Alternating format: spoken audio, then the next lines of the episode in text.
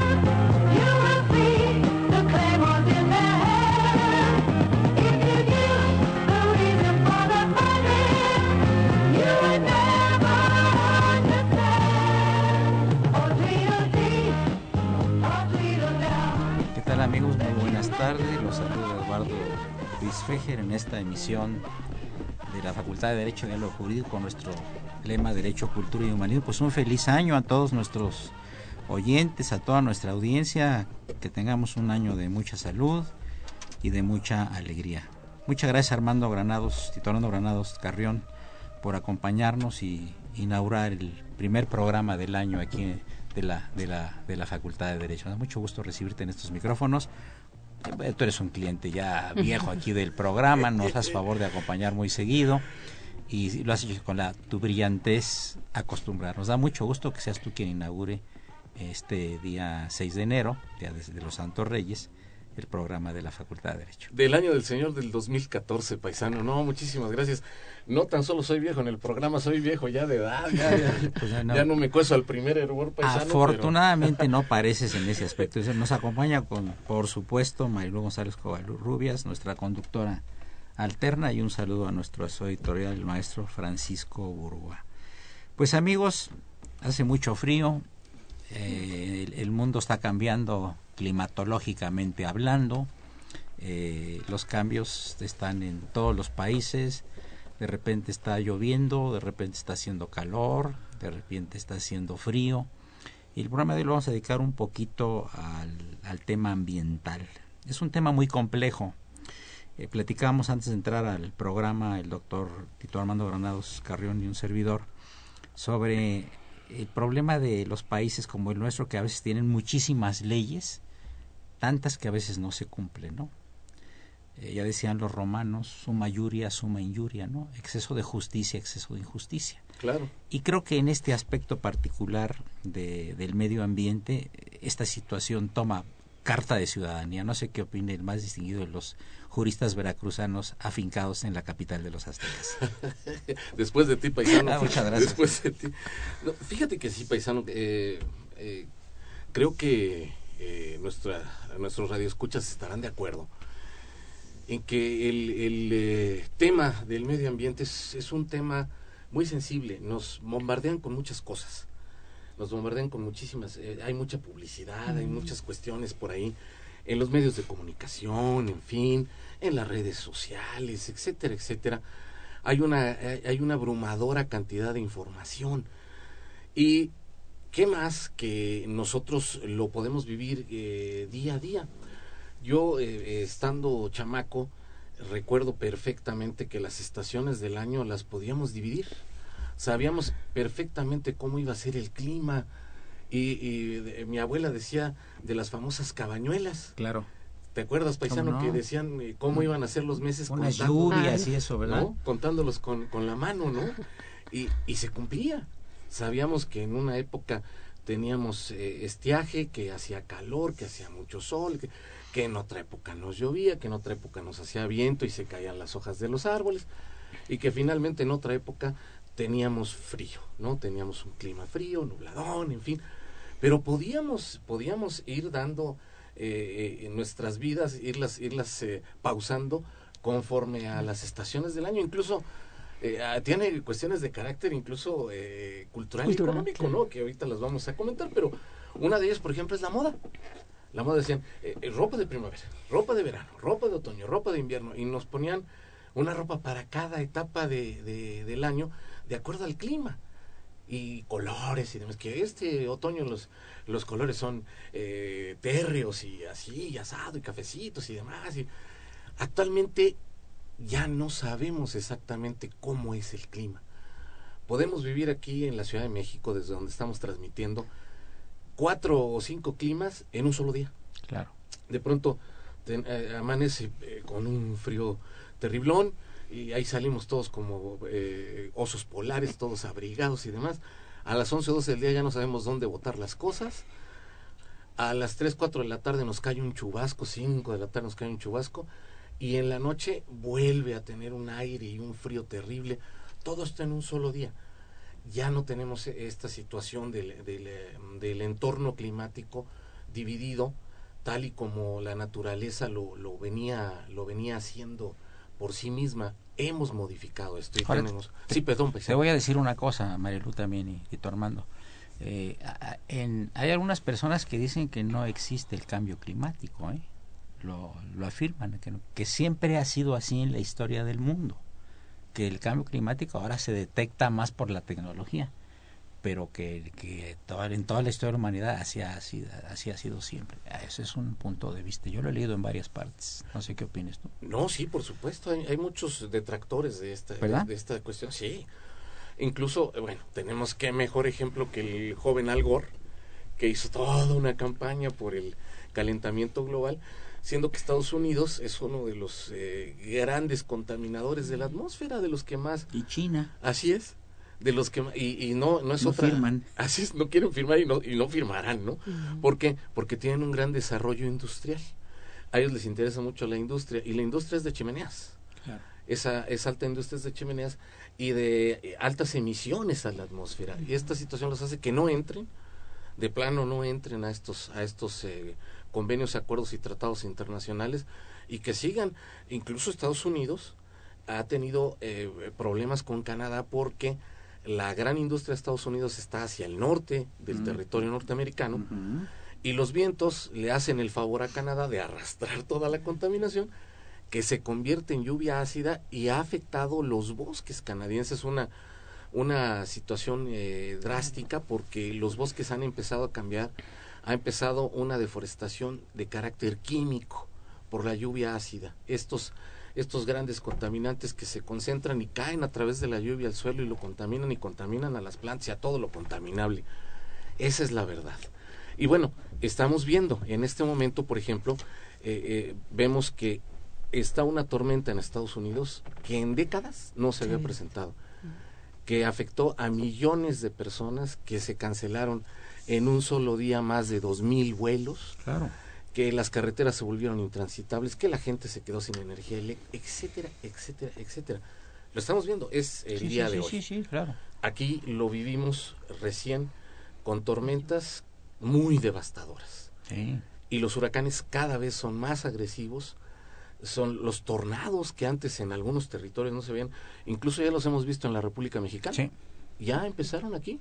Sí. Y eso no es otra cosa más que lo que estamos generando como seres humanos, que es el cambio climático. Amigos, queremos recordarles nuestros teléfonos en cabina 55 36 89 89 y Lara sin costo 01800 50 52 688.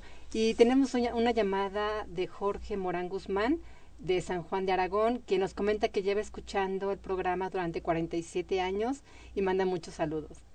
Pues muchas gracias. Tenemos nueve años nosotros, pero seguramente anteriormente escuchaba Radio UNAM y le mandamos un saludo muy afectuoso. Muchas gracias. Sí, Marilu. Yo me quiero regresar un poquito a la pregunta que hacías hace rato eh, sobre si existía o no el cambio climático, porque es interesante. Yo eh, me, ade- me adhiero a la idea de que, bueno, las leyes de la naturaleza se rigen, digamos, de manera autónoma, ¿no? Al hombre. Sin embargo, eh, me, me, me quedo con una, una duda que me hizo mi hijo hace, curiosamente, dos, tres días, que me preguntaba que por qué los hombres, los seres humanos, contaminábamos tanto el ambiente. Ah, qué interesante. Entonces, efectivamente, como decía Armando, aquí la pregunta es, bueno, independientemente de los cambios que la propia naturaleza vaya generando por sí sola, ¿de qué manera si los humanos, con nuestra forma de vida, estamos incrementando de manera más acelerada esos cambios que nos afectan a nosotros y, bueno, por supuesto también al medio ambiente? No sé qué opinas, Armando. No, sí, por supuesto. Mira, los los los eh, los grandes actores del el cambio climático somos los seres humanos. Somos los seres humanos. Curiosamente, eh, en la cúspide de la evolución, nos hemos vuelto los principales detractores de nuestro planeta. Punto. Hemos hemos operado para hacerlo inhabitable. Inhabitable y es, es una situación de, eh, muy compleja porque eh, tiene muchas, eh, muchas cuestiones ahí y, es fácil de entender. Y es un concepto que me, gustaría manejar con nuestros radioescuchas. ¿Qué entendemos por medio ambiente? Pues el medio ambiente es todo lo que rodea a un ser. Todo. Esto es, a un ser vivo. Eh, factores eh, físicos, el clima, eh, geográficos, la geología, etcétera, factores biológicos, la flora, la fauna, el agua, etcétera, y factores socioeconómicos, laborales, la urbanización, la cultura y demás. Estos últimos factores son los que más han dañado el desarrollo del ser humano porque por encima de valorar la, la naturaleza, entramos en una dinámica eminentemente económica en donde dime qué carro traes y te diré cuánto vales. Dime qué ropa usas y te diré cuánto vales. De pronto, en una reflexión eh, muy personal, pues en mi época, eh, y, y de verdad que era maravilloso, porque allá en Veracruz, en el rancho, eh, depositábamos el agua en piedra volcánica para que se filtrara el agua del pozo. Y eh, la dejábamos ahí por días, se iba filtrando gota a gota y tomábamos esa agua maravillosamente filtrada eh, a través Y de sabrosa. la piedra y sabrosísima. Claro, claro. De pronto, si te das cuenta, eh, eh, las campañas muy, muy agresivas de eh, ofrecer agua embotellada y ponerla de moda, atacando cultural y económicamente desde el punto de vista de la comercialización a la gente joven. Entonces, si tú quieres ser joven, y, y- no estaba dirigido a mí, el agua, a, gente de mi edad, de mi, de, mi, de mi generación, no, a la gente joven. Tú quieres verte joven, toma agua. Y, el- agua embotellada en PET. No decían, pues hiérvela y tómatela. No, no, no, no. Lo chic, lo, lo de hoy, lo, lo in, es tomar agua en un envase de PET. Y todo mundo, lo vemos en la facultad, nuestros alumnos, un, buen porcentaje de ellos traen su botella de agua Sí, siempre en la mano. Constante. Y otra cosa, también llegas a un restaurante, pides un vaso con agua y te traen la botella. La botella y te la cobran. Te la cobran el triple o el quinto. Así es, además que en este momento, por ejemplo, Sí. el gobierno del Distrito Federal, a través de la Secretaría de Salud de, de Armando Agüed, mi tocayo, eh, están haciendo eh, precisamente un convenio con todos los restauranteros para que ofrezcan agua libre de costo y no embotellada. Claro, claro. Amigos, llegamos a la primera parte de este programa. Les recordamos que se encuentra de invitado el doctor Tito Armando Granados Carrión, distinguido catedrático de la Facultad de Derecho. Por supuesto, nos acompaña Mayelo González Covarrubias, nuestra conductora alterna. Soy Eduardo Luis Fejer. Continúen, este es el 860. Gracias.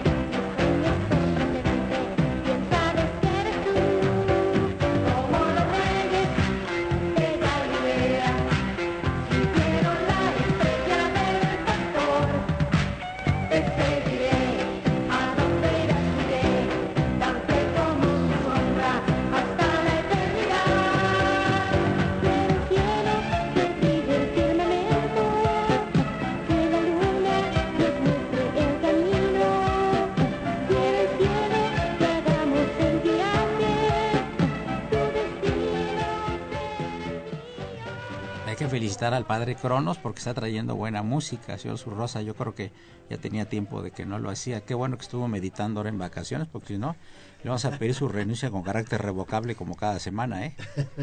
no, además muy ad hoc para, Bueno, para sí, día de los Reyes Todos Magos. los Reyes, Felicidades a todos los niños que deben estar en su Y por casa ahí traía todavía. una, traía una, un, un disco de Nelson Ned, ¿no? Que lamentablemente falleció, no sé si se pueda poner, no se puede poner porque es un disco antiguo de acetato, pero pues qué pena que, que tan gran artista que se fue, igual que Alma Muriel que falleció Sí, también, hombre. Qué pena, gran ayer. artista, ¿eh? Sí, es correcto, es correcto. Además, eh, una, una gran actriz ella. Sí. Y, y bueno, eh, finalmente la última etapa de su vida eh, la dedicó a la lucha social. Sí, Se- muy se interesante. Mucho a la lucha Claro, social y con un pensamiento filosófico eh, muy, muy particular que defendió su ideología hasta su muerte y creo que pues hizo bien. Hizo Pues bien. nos unimos a la pena de todos los que admiramos a ambos, a a Nelson, Ned, sí. ¿verdad? el gigante de la canción, gigante de ¿verdad? la canción, sí. y también a que por cierto no tenía mucho acento brasileño al cantar, qué curioso, ¿verdad? No, tenía buen español. Tenía buen español, ¿verdad? Sí, y, y curiosamente él se retira Sí, después de, de grabar eh, por ahí de 12 discos sí. y algunas recopilaciones, se retira y se dedica los últimos 20 años a la religión. Sí, Se dedica a la religión. se Eso- vuelve evangélico, se vuelve, así ¿verdad? es, así es. Cantos religiosos y todo lo demás. Es correcto, es Sí, correcto, sí, sí, sí, sí. Sí, bien interesante. Marilu, Claro, queremos recordarle nuestros teléfonos en cabina 55 36 89 89 y el ADA sin costo 01800 50 52 688. Eh, también tenemos otras llamadas de Rafael Alba, eh, quien nos comenta, ante el calentamiento del planeta, ¿qué papel funge la UNAM para ayudar a contrarrestar? Felicita Sánchez del Estado de México, manda muchas felicitaciones al programa y feliz año. E Israel Guzmán de Coyoacán manda también muchas felicitaciones a todos y le gustaría que hubiera un programa sobre la labor de los peritos. Ah, qué sensacional, ese, ese- ese es muy bueno, ¿eh? claro, Porque ahora con el con la justicia oral en materia penal, el, el papel de los peritos va a ser totalmente distinto al papel de hoy. Eh, eh, perdón la dislexia, pero A ver, me- platícanos me, eso un me- poco. Me, voy para allá, Sí, sí. tantito. Eh, actualmente los peritos rinden su, su pericial vía escrita, ¿sí? Y punto, la ratifican y se acabó. Y se toma como una documental ya. En materia de juicios orales y que, que yo creo que es un buen tema para otro programa, el, el perito tendrá que convencer al juez de que efectivamente la pericial que realizó reúne los requisitos, pero además no solo al juez. El, el abogado de la defensa, por ejemplo, podrá estar asesorado por peritos a su vez y ellos le podrán decir al abogado de la defensa, pregúntale esto, pregúntale aquello, pregúntale por qué llegó a esta conclusión, pregúntale en qué se basó para realizar esto o esta, esta, en fin. Entonces, de pronto el papel de los peritos ya no va a ser de que nada más con la pura firma, con el poder de su firma, sino se van a, se van a tener que enfrentar a un proceso en donde la ciencia de la, de la, eh, de la pericial va a tener que ser demostrada ante el juez y ante las partes. Y eso va a ser bien interesante. Así que qué bueno que sugieren un programa así porque Lo haremos un poquito es- más adelante. sí, es bien importante de verdad qué bueno que tratan ese tema Con todo gusto. Adelante. Regresando un poco, ¿qué hemos hecho en la universidad? Les voy a poner un solo ejemplo. ¿eh? La universidad interviene en muchos procesos científicos. De hecho, la, la ciencia que se hace en este país a, a nivel nacional, el 70% más o menos de los avances científicos de la República son generados Claro. en la UNAM y en sus laboratorios. Esto, esto es bien importante porque eh, no hemos permanecido estáticos como Universidad Nacional Autónoma de México, sino hemos participado en muchísimos proyectos, ya sea como asesores, ya sea como supervisores, ya sea como peritos, etcétera, en, en diversas áreas del conocimiento. Pero les pongo un, ejemplo para aterrizarlo en el mundo fáctico ahí, en el, en el- para nosotros que somos Juan de a pie. Por ejemplo, la Universidad Nacional Autónoma de México prohibió el estacionamiento en los circuitos Sí, sí. de la UNAM Sí. a todos nos concentró en diversos eh, estacionamientos confinados y puso un sistema de transporte único que eh, eh, va a todos los circuitos de la universidad para evitar el tráfico, para evitar la contaminación, etcétera, etcétera, etcétera. Se pensó en parte de esto, claro está.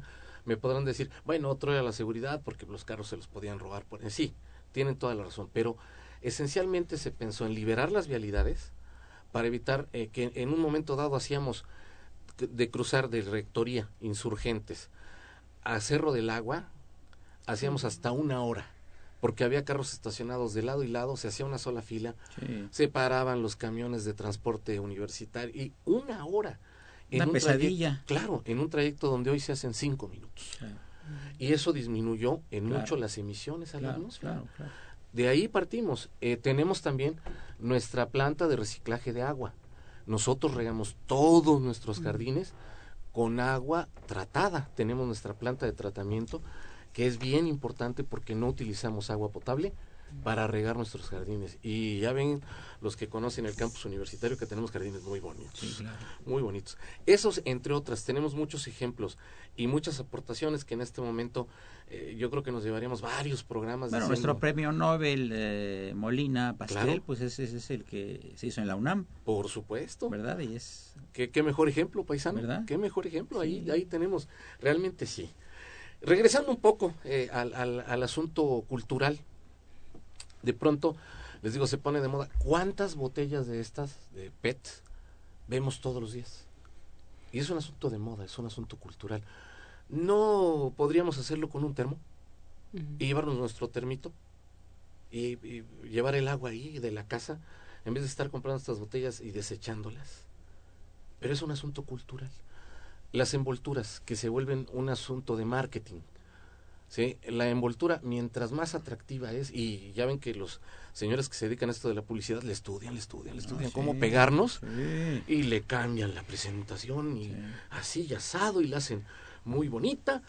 Para que para hacerlo atractivo al ser humano, pero estas envolturas cuánto contaminan y es un asunto cultural. Y no se destruyen fácilmente, ¿verdad? No, además, además porque no. son biodegradables, y pueden durar 100 o más años en la naturaleza antes de, antes de reciclarse. Entonces, qué barbaridad, ¿no? Eh, igual, eh, eh, regresando al, al, vehículo, de pronto el vehículo se convierte en, en un instrumento de estatus y el que tiene vehículo quiere ir en el vehículo a todos lados, se olvida de caminar, se olvida, siempre, y lo ven ustedes en los, en los grandes centros comerciales, ¿a dónde se quiere estacionar la gente? En el lugar más cercano a la entrada. ¿Por qué no lo dejo por allá y camino, hago ejercicio, subo las escaleras, etcétera? No, no, no, lo quiero de, el, los señores que, que van a dejar a sus hijos a la escuela, los quieren dejar hasta el salón de clases con todo y vehículo. Y lo mantienen ahí, encendido y demás. Es una situación cultural, la, la cultura nos ha, nos ha, nos ha eh, golpeado muy fuerte por ahí. Y por el otro lado la economía. Yo antepongo la economía a la naturaleza. Ya lo pusimos como ejemplo hace rato, China, Estados Unidos, etcétera. Pues que se pudra la naturaleza. Yo tengo mi estatus económico y no lo voy a perder por conservar la naturaleza. Entonces, creo yo que esto, esto ha influido mucho en, en ese sentido, ¿no? Eh, eh, ahí eh, yo creo que sí podríamos tener esta ley de las tres R's que ustedes la, la conocen bien, ¿no? Que es reduce, reutiliza y recicla. ¿Por qué reducir? Porque luego compramos siempre de más. Vamos a comprar la barbacoa el domingo al, al puestecito y dicen, este, pues, kilo y medio. Dice, patrón, este, pues, por otros 50, pues llévese otro cuartito. Bueno, está bien, dámelo. Nos llevamos eh, más, un, un, medio kilo de más, un cuarto de más, y al final eso termina en la basura. Sí. ¿Sí? Lamentablemente. Es correcto. Entonces, ¿qué tenemos que hacer? calcular nuestros consumos, reducir nuestros consumos a lo, a lo que realmente vamos a aprovechar para evitar el desperdicio. ¿Qué ganamos evitando desperdicio? Pues ganamos evitando más contaminación, más utilización de materias primas, etcétera, y con eso estamos ayudando al planeta. Mira, mira Tito, ¿eh? también el diseño de los supermercados es muy inteligente. Ah, sí. Porque te ponen al final eh, la carne y el, las carnes, los cárnicos y todo eso, y los lácteos, y tú atraviesas por unos uh, eh, canceles Ajá. de cosas que no necesitas. Sí. Tú vas a comprar la carne y de regreso estás viendo al lado todas las cajas de tal y compras más galletas y compras más de lo que necesitas. Está diseñado especialmente, está estudiado. Ahora también los anaqueles, si te fijas, no son muy altos para que la gente pueda bajar las cosas. Es correcto. Todo esto lo, lo, lo hacen, eh, viene de, de, de Europa y de Estados Unidos, cómo estudian los hábitos del consumidor. Es marketing. Si tú dices, le dices a, a una persona, "Oye, tienes que traerme tal, me traes tal carne, al cruzar ese, pues te traje carne y, en la- y, y de pasada vi estas galletitas que estaban en oferta, que no las necesitas. Es correcto. ¿Verdad? Es correcto. Y, y- y ahí es otra cuestión cultural. Fíjate, por ejemplo, ¿qué trabajo nos costaría hacer la lista del súper? Yo la hago porque yo soy, yo soy eh, eh, solterón empedernido, entonces yo hago la lista del súper y voy estrictamente por mi lista. Evito comprar cosas que no necesito. Y eso me ha dado muy buen resultado porque los gastos que hago en despensa son muy adecuados a un hombre solo Claro. que son indispensables. Nunca está vacío el refrigerador, nunca está vacía la alacena, siempre tengo lo razonable, pero casi no tiro ningún ningún Alimento. alimento ni ningún Ahora te voy a decir una cosa, eso a lo mejor lo recibiste por educación familiar. Es correcto. Ahí caemos al, al meollo del asunto. Claro. ¿De dónde nace nuestro respeto por la naturaleza? En la casa. En la casa. En la casa. De pronto eh, tenemos al niño que le, eh, le echa, eh, ve que le puede echar de la gasolina con la que se prende el, el, el quemador para las carnes, el asador para las carnes, le puede echar y un cerillo, un hormiguero, y viene y se lo echa por ociosidad para ver cómo se queman las hormiguitas, por ejemplo. Sí, claro. ¿no? Eh, eh, no tenemos respeto por, por las plantas, no tenemos respeto por los pájaros. por- no. Esta situación la aprendemos en casa y esa es, yo creo, la célula principal que nos tendría que ayudar, no, tan, no tanto la, la escuela, sino la casa, que nos tendría que ayudar para una mejor convivencia con la naturaleza. Volvernos menos flor de pavimento, ¿sí? Y más flor de campo, ¿no? Porque ahorita, ahorita flores ya, de ya- ya pavimento. estamos a punto de, de llegar a la, me- a la primera media hora, pero yo te quería preguntar una cosa para que la, la, la meditaras también. Eh, estamos hablando de México, Sí, claro, que es nuestro entorno. sí. ¿Cómo estará la situación en los países escandinavos, en los países europeos y en los Estados Unidos? Porque ahí hay otras normas. Acuérdate tú, y lo hemos puesto siempre como ejemplo, de los mexicanos que aquí tiran la basura y que tiran los desperdicios en la calle y que avientan el helado y demás. Y nada más nos cruzamos la frontera y nos empezamos a portar mejor. Esto es típico, totalmente. Sí, claro. ¿Verdad? Claro, claro. Pero qué tal si esto no lo respondes después del corte musical a cargo del padre Cronos y del señor Zurrosa. Con mucho gusto. ¿Te parece bien? Claro. Amigos, volvemos en un momentito. Gracias. We're caught in a trap. I can't walk out now because I love you too much, babe. Why, why, why, why? Why can't you see what you're doing to me when you don't believe a word I'm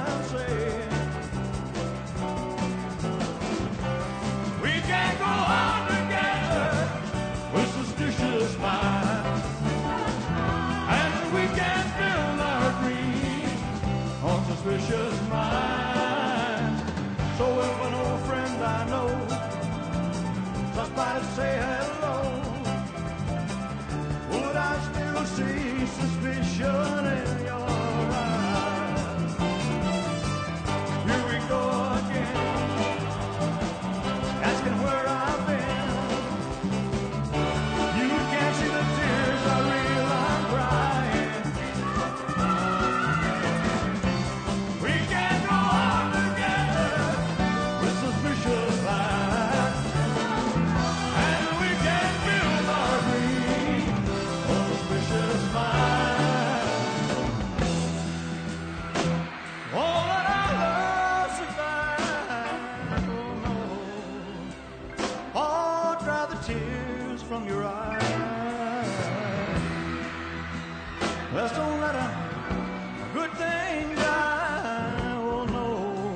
cause honey, you know I have never,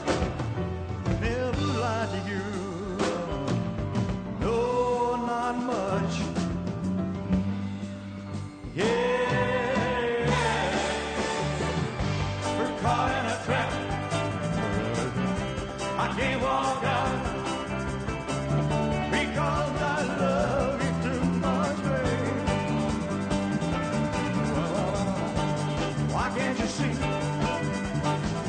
what you're doing to me? When you don't believe a word I say, well, don't you know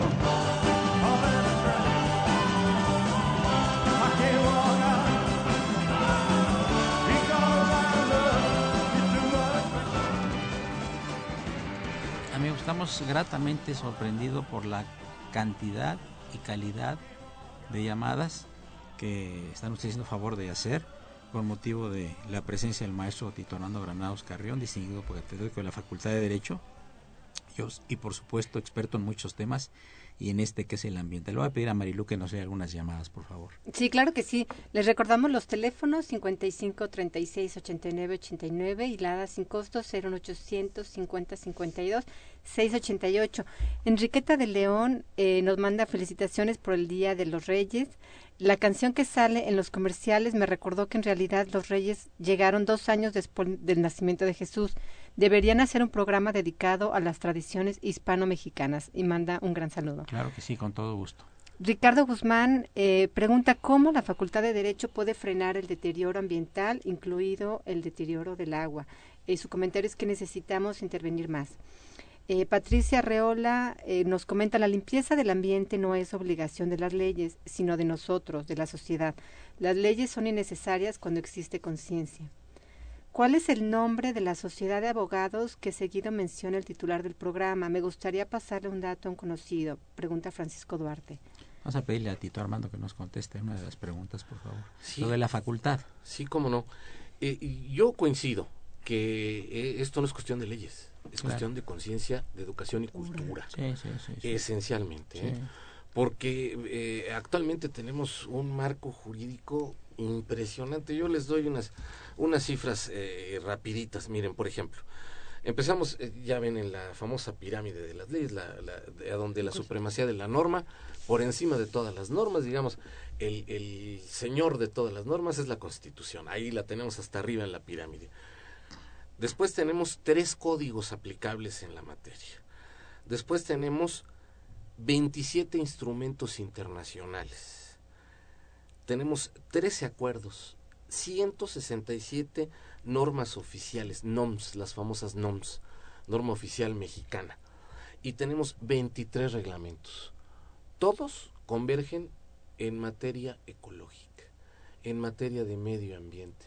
Dios, pues nos volvemos locos nos volvemos locos porque eh, les pongo un ejemplo sencillito.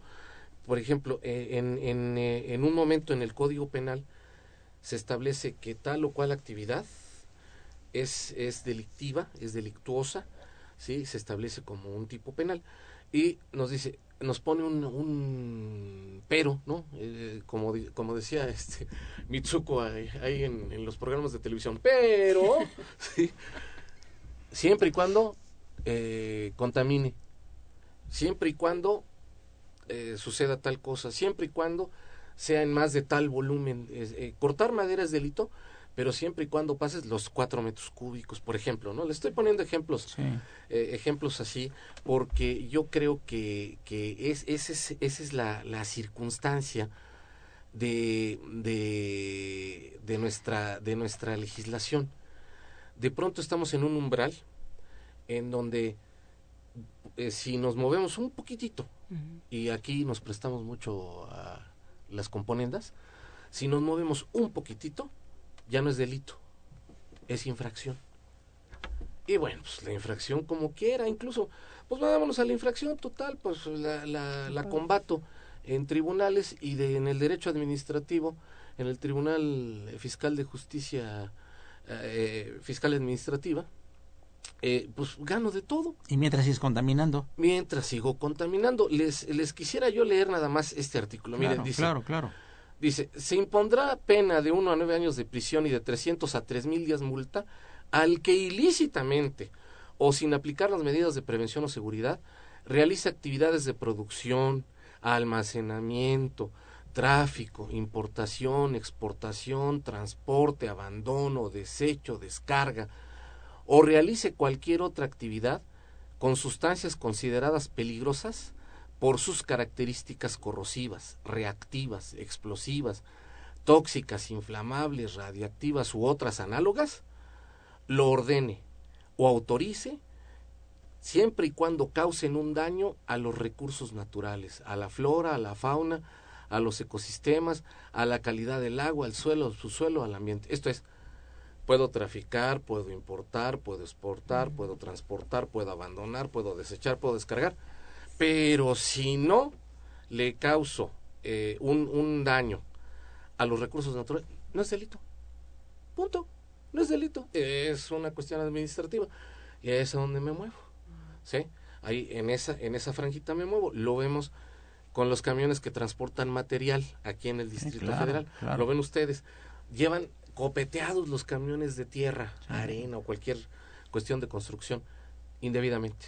Deben ir al ras de la caja y deben ir cubiertos con lona. Y no circular a todas horas. Así es, para evitar la polución. Pero siempre nos van dejando una estela de polvo. Sí. Eso les pongo, por ejemplo. ¿Y qué no se fracciona? Pero además, acredítales que con el polvo que van dejando, desde el punto de vista pericial, viniendo al tema, ¿no? Claro. Desde el punto de vista pericial, eh, acredítales que con el polvo que van esparciendo por toda la ciudad, están causando un daño. Desde el punto de vista pericial. Uf. Vemos la complejidad, nada más de leer esto me cansé, del artículo 414 del Código Penal Federal. Se cansa uno de leer el artículo y las variables que tiene para acreditarlo, Dios. De pronto pues, se vuelve un intríngulis eh, jurídico, que en eso somos especialistas al momento de legislar, imposible de cumplir. Claro. ¿Cuántas causas penales podemos iniciar? ¿Cuántas remisiones podemos hacer al Ministerio Público con estos tipos penales tan complejos? ¿Y esto qué es? Eh, ¿A petición de parte? ¿Es de oficio? ¿Cómo Eh, es? hay, hay delitos de oficio en, en materia en materia de medio ambiente, hay delitos de oficio, hay delitos de querella. De querella. Así es, hay de los dos.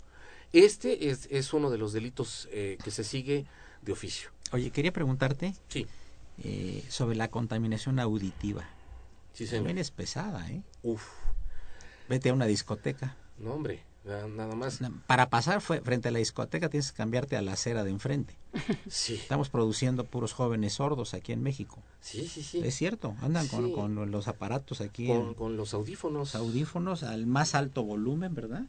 que además inhiben a la gente, ¿eh? porque la, la sustraen, Claro. La sustraen de su realidad. Sí. Van caminando como zombies con Sí, sus aparatejos sí, sí. y de pronto se pierden, ¿eh? Sí, claro. de pronto se pierden.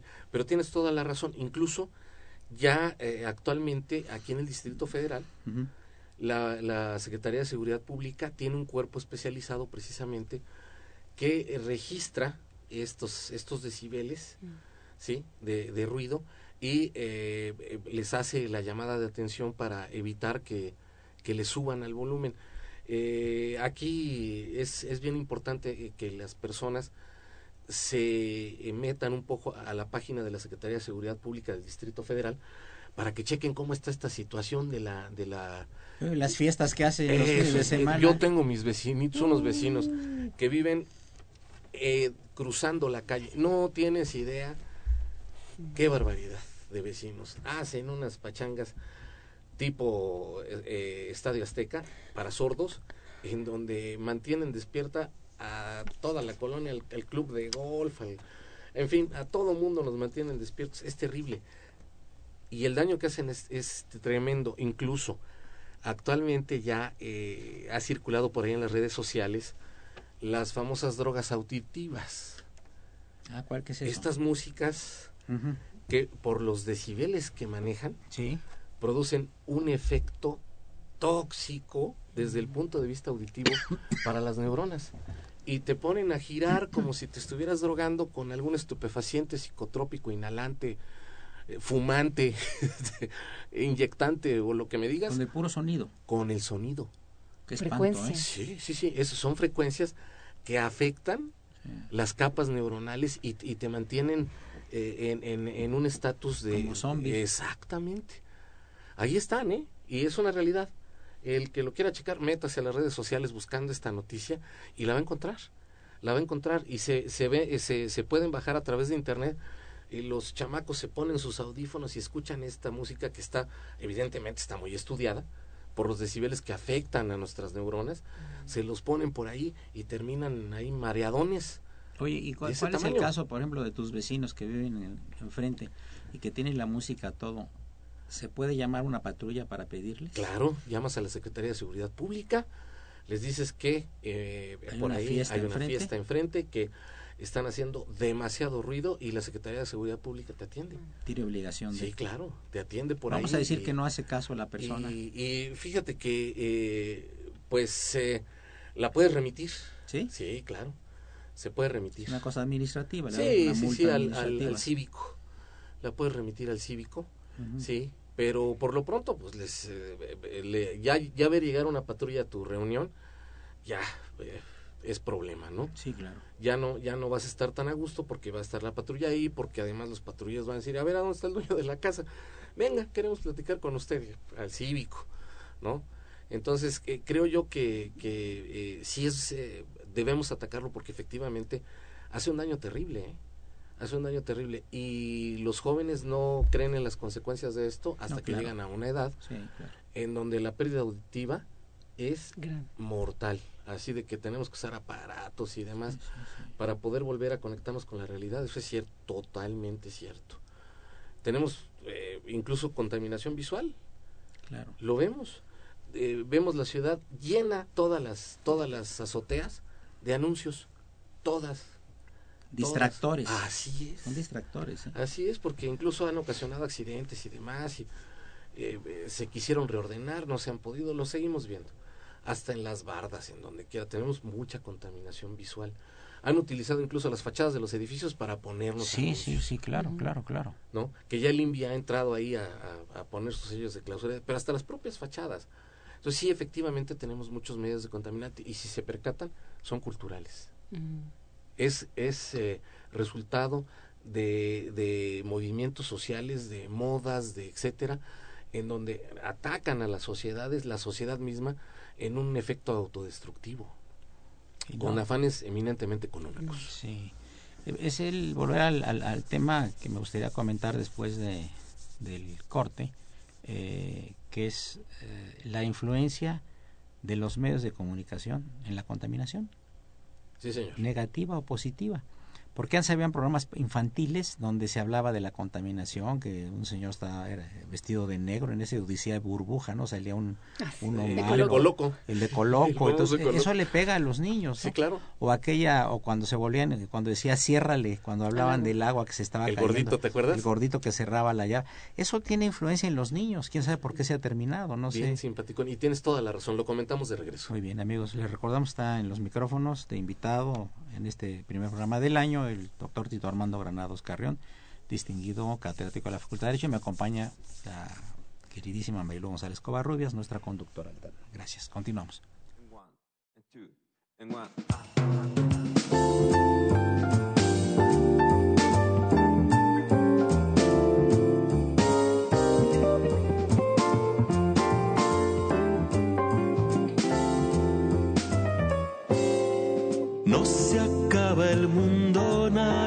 Él te ha dejado de amar.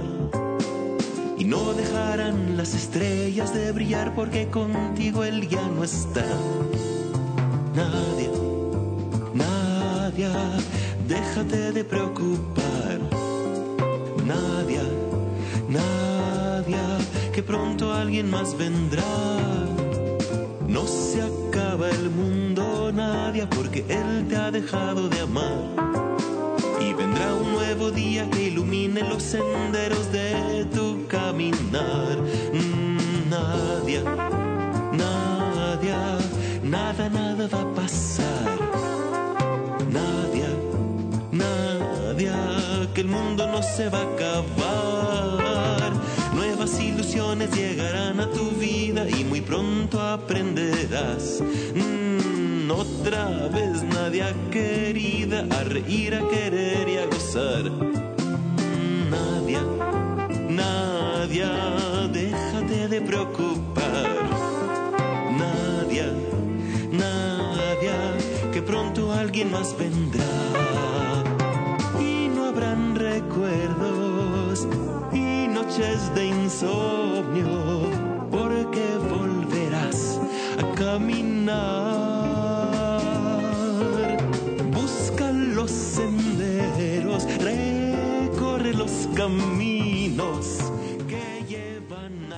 Continuamos amigos aquí en la hora de la Facultad de Derecho Marilu Claro, eh, llamó Raúl Sánchez Navarra, manda muchas felicitaciones al programa y gracias por motivar la curiosidad. Soy un fiel radioescucha.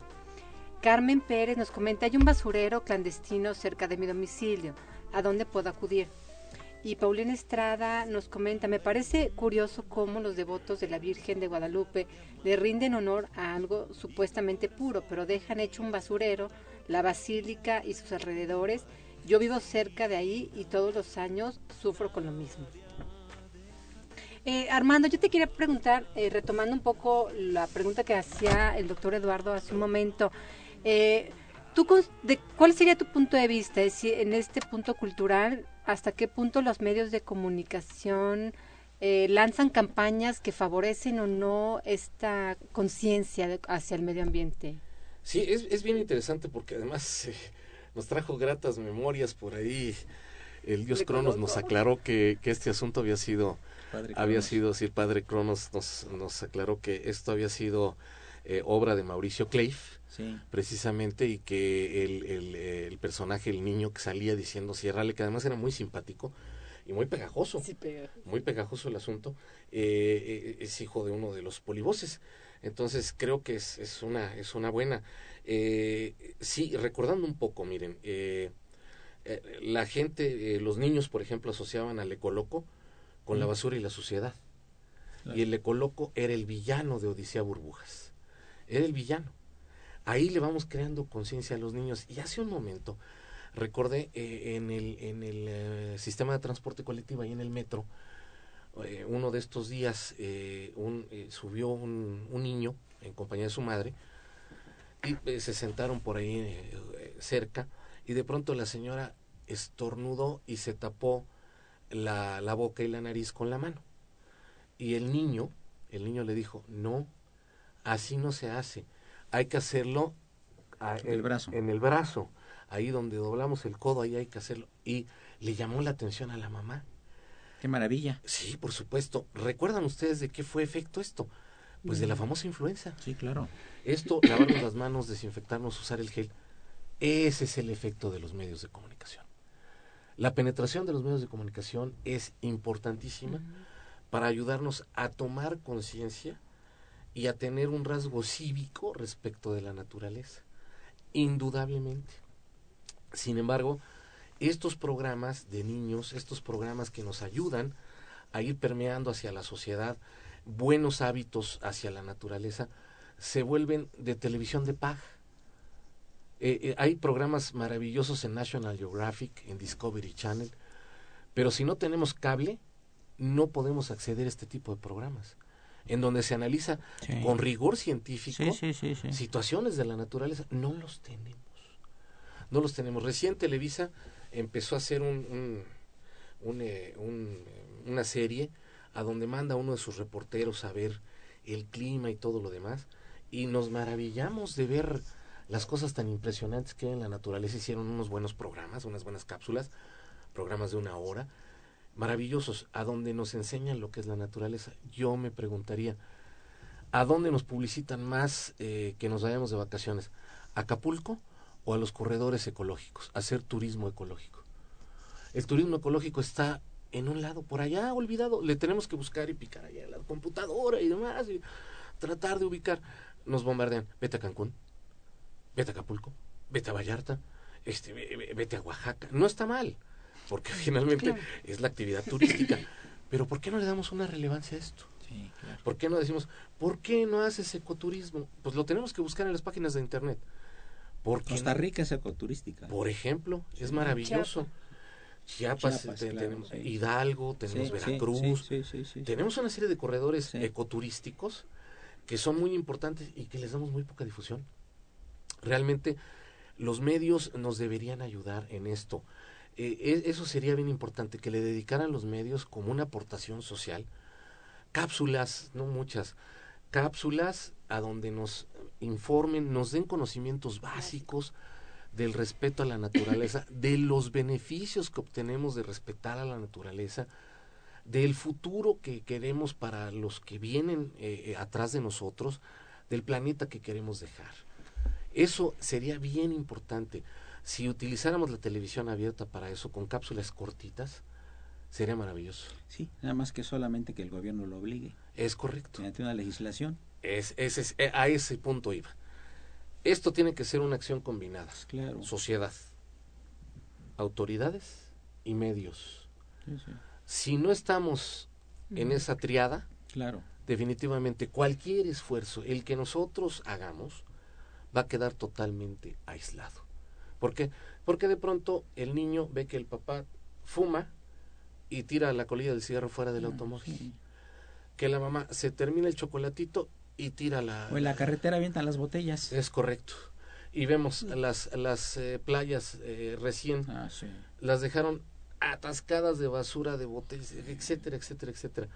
Eso es lo que ven los niños, eso es lo que repiten. Recordemos que nos- los niños son una esponja Sí, claro. y absorben e imitan. Sí, claro. Van por imitación. Sí, sí, sí. Tenemos que romper ese ciclo de imitación malo y empezar a tomar conciencia. No le podemos decir a un hijo, no mientas cuando nos llaman por teléfono y le decimos, dile que no estoy. Y ya después le digo, oye, no mientas. Pues si tú me dijiste, tú, te- tú también mientes, compadre, pues ¿cómo? Tú me obligaste a mentir en tu nombre, malvado. ¿Cómo, cómo le hacemos? Tenemos que predicar con el ejemplo. Y esto es eh, ahorrando agua, ¿sí? Esto es utilizando menos el, el vehículo, eh, reciclando, reusando, ¿sí? Eh, tenemos muchos, muchos tips que aparecen por ahí en las redes sociales de cómo ahorrar energía. Eh, hay que volverse el señor del apagón. Si salgo de la recámara Claro, para ir a la sala, apago. Claro. Voy a la sala, prendo. Sí, si me regreso de la sí, sala, apago sí, y voy atrás sí, y, vuelvo a prender. Es educativo. No cuesta trabajo. No. Claro. Hay gente que se baña eh, escuchando la televisión. Sí, claro. ¿Como para Sí, qué? claro. Me estoy bañando. Apaga la Sí, televisión, sí, sí, papacito. sí. Y bañate cuando una te hora, una hora se estaba bañando. Sí. Eh, eh, apágala. Hay gente que tiene televisión dentro del baño. Claro. ¿Sí? Dices, "No, apaga, te estás bañando, por. Dios. Sí, te estás bañando. Hábitos.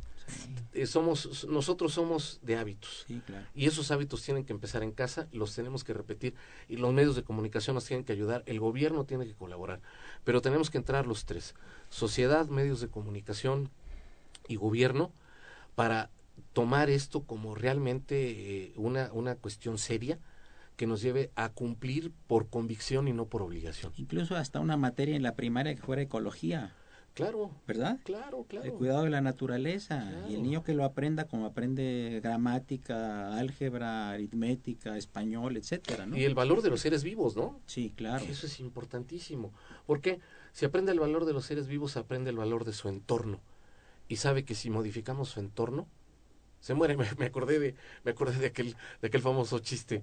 Perdón. eh, Adelante, eh, que, sea el epílogo del programa, porque ya el padre Crono está con Voy. una- eh, el, el, eh, que están en la reunión de, de, de alcohólicos eh, anónimos y de pronto el, el, el que está al frente quiso ejemplificar, ¿no? diciendo, este, a ver, miren, aquí tengo una lombriz, la vamos a meter en un vaso con agua. No, pues la lombriz maravillosa moviéndose. La vamos a meter en un vaso con alcohol. La mete en un vaso con alcohol y la lombriz se muere inmediatamente. Les pregunto a todos, ¿cuál es la moraleja? Y pues, no faltó mi compadre Granados que contestó por ahí. "Sí, pues, que los borrachos no tenemos lombrices. Pues sí, Claro. pues sí, efectivamente. Creo yo que por ahí va. Los medios nos tienen Bien. que ayudar, nos tienen que empujar. Pequeñas cápsulas, conocimientos muy básicos y partir de ahí. Mientras menos complejo sea el conocimiento que le damos al auditorio, más rápido podemos permear y más conciencia podemos hacer. Muchas gracias, doctor Tito Armando Hernández Carrión, distinguido catedrático de la Facultad de Derecho, por su presencia. Al contrario, paisano, gracias por la invitación y un buen año para todos. Feliz 2014. Gracias. La operación don Gerardo Zurrosa, quien saludamos con el afecto de siempre. La imagen siempre grata del padre Cronos, don Francisco Trejo, muy premiado el año pasado. Asistente de producción Fedo Guerrero. Y por supuesto la grata presencia de Maylú González Covarrubias, nuestra conductora alterna. Un saludo al maestro Burgoa, nuestro asesor editorial. ¿Y qué creen? Después de muchos meses podemos anunciar la presencia de la María Calas de la radio. Ni más ni menos que Bárbara Schettino. Ya se oyen sus pasos suaves acercándose a esta cabina. Feliz 1900 1914. bueno, me equivoqué por 100 años. ¿Qué pasa en la vida? Feliz 2014. Soy Eduardo Luis Fejer. Continúen en el 860. Esto es Radio Universidad Nacional Autónoma de México. Gracias.